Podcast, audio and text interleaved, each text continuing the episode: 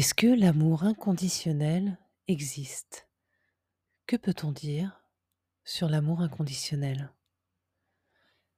Alors, est-ce qu'on t'a déjà aimé sans condition? Est-ce que tu as déjà aimé sans condition? Ce podcast est un petit peu particulier dans le sens où je ne suis pas du tout objective.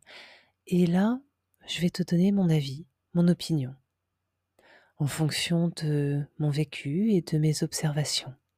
Et je t'invite à commenter en me faisant part de ton regard, de tes expériences, de ton avis sur la question. Crois-tu que l'on peut aimer d'un amour inconditionnel une personne avec qui tu n'as pas de lien particulier, avec qui tu n'as pas grandi, ou qui ne t'a pas vu grandir? Un ex ou une ex Ton mari ou ta femme Ton partenaire Ton compagnon de vie Ou ta partenaire Peux-tu l'aimer sans condition et qu'est-ce que cela suppose? Alors je t'invite également à me retrouver sur les réseaux sociaux audrey.coachingcouple le lien est dans la description. Allez, on y va. En tant que mère, je peux dire que oui, j'aime mes enfants d'un amour inconditionnel. Peu importe ce qu'ils font, ce qu'ils disent, ce qu'ils sont. Je les aime sans aucune limite dans le temps. Maintenant, concernant un partenaire ou une partenaire, un mari ou une femme, un ex ou une ex, est-ce qu'on peut dire qu'on peut aimer d'un amour inconditionnel? Qu'en penses-tu? Alors, qu'est-ce que cela suppose déjà? Aimer inconditionnellement, sans aucune condition, ce qui suppose sans aucune limite. Aucune condition, peu importe ce que l'autre fera, peu importe ce que l'autre dira, peu importe ce que l'autre pensera. Peu importe ce qu'elle est, cette personne est digne de ton amour, mais pas seulement, est digne de ton amour sans aucune condition. Cela suppose que cette personne peut avoir la pire des intentions à ton égard. Tu l'aimeras quand même, n'est-ce pas? Puisqu'il n'y a pas de condition. Est-ce que tu es toujours d'accord avec moi? Penses-tu toujours qu'on peut aimer d'un amour inconditionnel? Peu importe ses intentions, peu importe ce qu'elle te fera. Et je vais même aller plus loin. Peu importe ce qu'elle fera au monde, aux autres. Peu importe ce qu'elle deviendra. Aimer inconditionnellement et sans limite ce qu'elle deviendra donc aucune limite dans le temps, puisqu'aucune condition suppose qu'il n'y a pas de limite. On peut débattre dessus. Je pense que tu l'as bien compris. Je ne crois pas qu'on puisse aimer une personne d'un amour inconditionnel, si ce n'est son propre sang, ou ce qu'on peut considérer comme tel. Mais euh, aimer un conjoint, une conjointe, un ex ou une ex de manière inconditionnelle, les mots sont lourds de sens et ils ont une portée. Déjà, j'aimerais me pencher sur le contexte. Dans quel contexte est-ce que l'on prononce cette phrase? Dans quel contexte? Généralement, pour ma part, je l'ai entendu lors d'une trahison, d'une déception. Mais malgré tout, on veut y croire.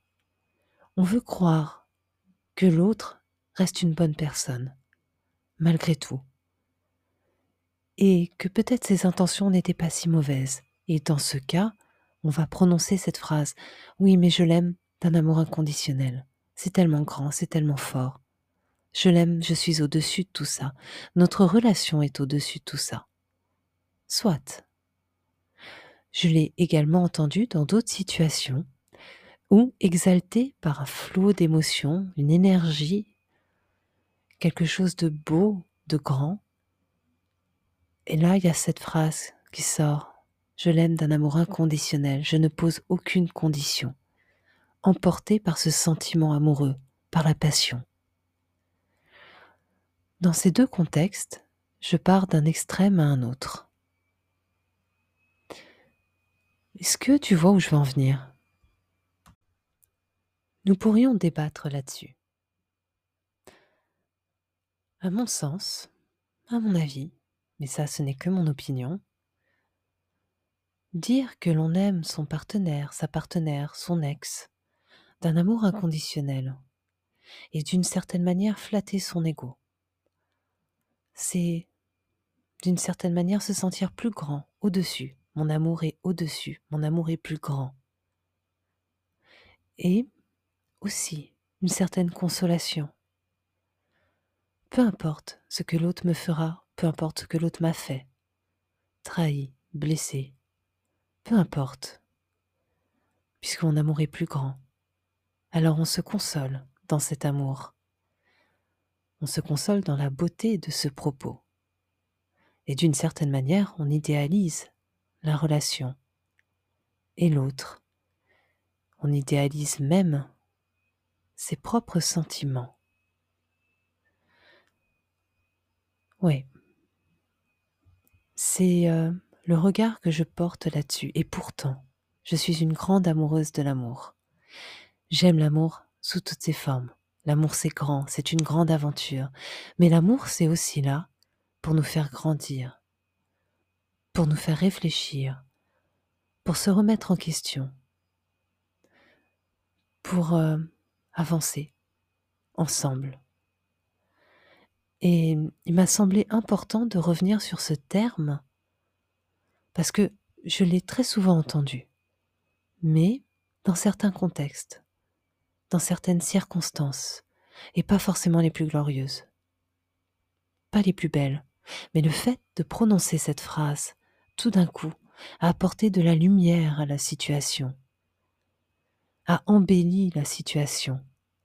C'est aussi un moyen de la vivre de manière plus sereine, peut-être d'y trouver une certaine beauté, quelque chose de positif, quelque chose à en retirer.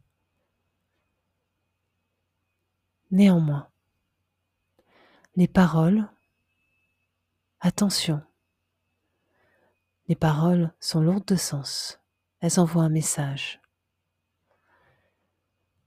Dire que l'on peut aimer sans condition, c'est aussi dire que l'on peut permettre à une autre personne